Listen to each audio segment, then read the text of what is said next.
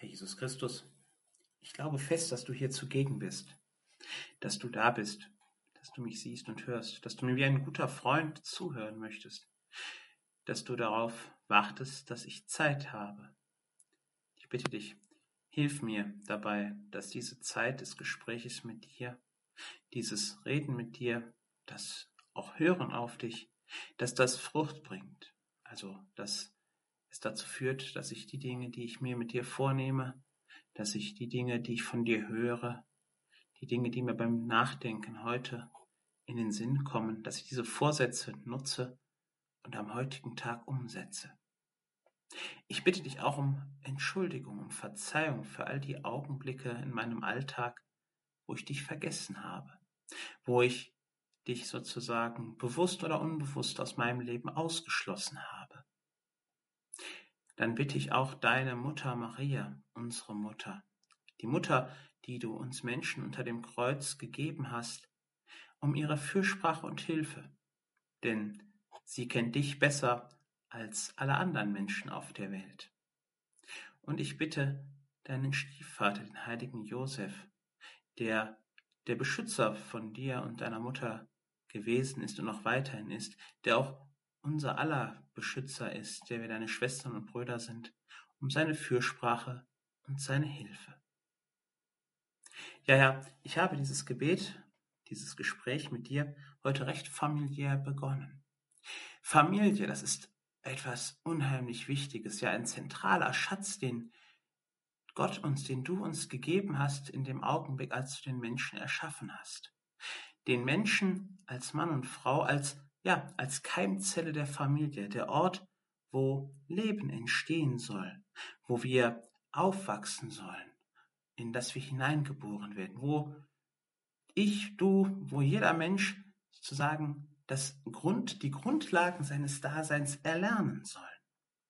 Ein Glücksfall für all diejenigen, die in einer heilen Familie aufwachsen, die diesen Schatz einmal am eigenen Leib, an der eigenen Seele erleben durften, die gesund aufgewachsen sind, um es mal so auszudrücken.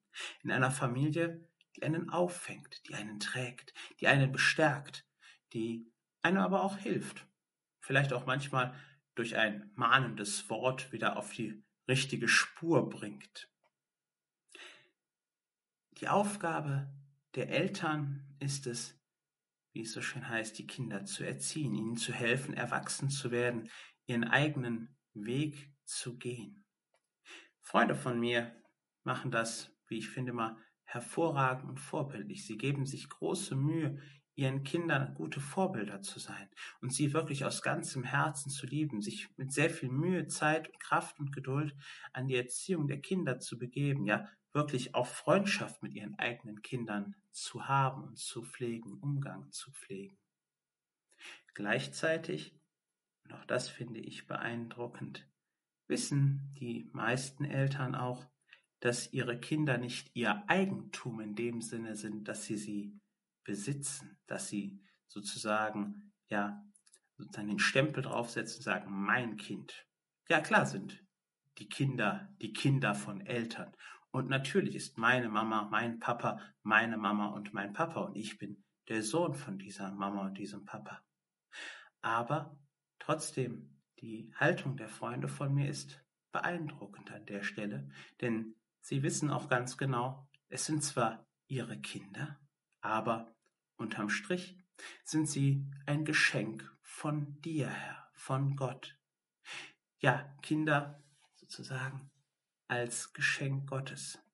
Die Eltern haben deinen Auftrag, deine Fähigkeit an der Schöpfung teilzunehmen und daran zu helfen, da mitzuwirken daran, dass aus ihren Kindern erwachsene Menschen werden, die als Kinder Gottes ihr Leben lang hier in dieser Welt leben und wirken sollen, die diese Welt auch ein Stück verwandeln sollen, die lernen sollen, auf den eigenen Füßen, mit dem eigenen Kopf zu denken und mit dem eigenen Herzen deiner Stimme nachzugehen, deinen Willen, so wie sie ihn verstanden haben, umzusetzen in ihrem Leben und im Leben der Menschen um sich herum.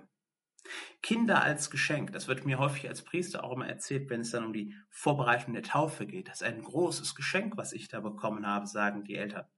Das ist ein großes Geschenk unserer Sohn, unserer Tochter, die wir da geschenkt bekommen haben. Ja, ein Geschenk, aber kein Geschenk, das man, auf gut Deutsch gesagt, so behalten kann. Was meine ich damit? Nun, Herr, im heutigen Evangelium bist du recht brutal und hart. Du sprichst vom Ende der Zeiten, vom Untergang Jerusalems. Du sprichst davon, dass die Christinnen und Christen, dass wir alle dazu gerufen sind, irgendwann Zeugnis zu geben vor den Gerichten der Welt. Dass wir gefragt werden, was eigentlich die letzte Hoffnung ist, auf der wir stehen. Warum wir so leben, wie wir leben. Und da kommt eines der härtesten Aussagen von dir drin vor, wenn du nämlich sagst, dass alle uns ausliefern werden diesen Gerichten. Ja, sogar eure Eltern und Geschwister. Die eigene Familie, so sagst du, ist bereit, jemanden auszuliefern, jemanden aufzugeben, ein Kind an Gerichtsbarkeit auszuliefern, ja vielleicht sogar an Gerichte, wo, wir es von dir auch hören, die nicht gerade zimperlich mit den Angeklagten umgehen. Das eigentliche tiefste Bild, was du damit zeichnest, worauf du hinweist, ist, dass die Beziehung zu dir, zum Evangelium, zum Vater, zum Sohn und zum Heiligen Geist noch tiefer und fester und ja tragender sein soll als die Beziehung innerhalb der Familie. Deswegen habe ich dieses Gebet auch gerade so eindeutig damit begonnen, über die Familie nachzudenken, darüber zu reden und sich zu fragen, wie tief meine Beziehung zu meinen Eltern und meinen Geschwistern ist, wenn ich welche habe. Diese Beziehung ist aber wiederum ein Schatten nur von der Beziehung, die wir eigentlich zu dir haben sollen. Ja, und den Eltern, den habe ich versucht klarzumachen, ihre Kinder, eure Kinder, sind zwar eure Kinder, aber ihr habt sie mit einem Auftrag von Gott, wie er selber sagt, geschenkt bekommen um sie großzuziehen, um ihnen zu helfen, ihren Weg mit Gott zu finden. Und so schmerzlich wie das auch für viele Eltern ist, und ich glaube, keiner von uns hat diesen Prozess weder als Kind noch die Eltern, glaube ich, ohne Schmerzen vollzogen, ist der Trennungsprozess, wenn dann das Kind das Haus verlässt, seine tatsächlich eigenen Wege geht, vielleicht eine eigene Familie gründet oder seiner Berufung nachgeht, in der Ehelosigkeit, als Ordenschrist, als normaler, gewöhnlicher äh, Mensch in der Welt, als Priester, als Weltpriester, wie auch immer, in der Welt zu sein. In keiner Familie ist das leicht gefallen. Und genau darauf weist du heute mit drastischen Worten hin. Es geht beim Familiesein darum, dass man zusammengehört, ja, dass man in Liebe zusammenwächst, dass man fürs Leben lernt, dass man ein Leben hat und dass man dieses Leben von dir geschenkt bekommen hat. Und dass alles, was wir in der Familie erleben, die Liebe, die Freude, die guten Dinge, die manchmal auch schweren Dinge im Leben, die, wenn man es aus der Sicht der Kinder sagen würde, Gängeleien der Eltern, dass all das ein Geschenk ist von dir, dass wir in dieser Beziehung eigentlich immer die Beziehung zu dir erleben sollen. Und dass es deshalb uns nicht verwundern soll, dass gerade die Beziehung zu dir noch viel größer und tiefer sein soll als die Verbindung zu unseren Eltern. Im Dekalog heißt es, du sollst Vater und Mutter ehren.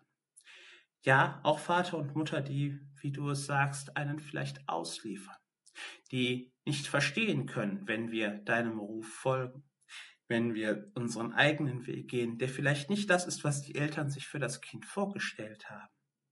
Die vielleicht sagen, ich kann mir nicht vorstellen, dass meine Tochter in einem Orden glücklich ist, dass meine Tochter mit diesem Mann da glücklich ist oder dass mein Sohn als Priester ein glückliches Leben führen kann in dieser Zeit, in dieser Welt. Ja, dass man als Eltern eigene Pläne hat, die das Kind und der Wille Gottes teilweise vielleicht durchkreuzen. Und gleichzeitig, liebe Kinder, liebe Schwestern und Brüder, so würde ich es sagen in einer Predigt, müssen wir auch immer wieder uns verstehen, dass der Streit mit den Eltern, dass das unterschiedliche Verstehen, der teilweise auch zu Auseinandersetzungen führen kann zwischen den Eltern und mir, dass das etwas ist, das die Eltern nicht nur aus Bösartigkeit tun, sondern weil sie einfach das Beste für uns wollen auf der einen Seite. Aber, dass es wichtig ist, dem Ruf Gottes zu folgen. Herr Jesus, ich danke dir für all die Eingebungen, Regungen und Gedanken, die du mir in dieser Zeit des Gespräches mit dir geschenkt hast. Ich bitte dich um deine Hilfe, dass ich sie verwirkliche, dass ich mit größtem Respekt und Freude meiner Familie begegne, mit Dankbarkeit für meine Familie, dass ich sie dir ganz besonders anvertraue, ja nicht nur dir, auch deiner Mutter und deinem Stiefvater, dem heiligen Josef. Bittet für uns, für mich, für meine Familien, für all die Familien, die verbunden sind mit uns. Ihr heiligen Schutzengel, auch ihr bittet für uns.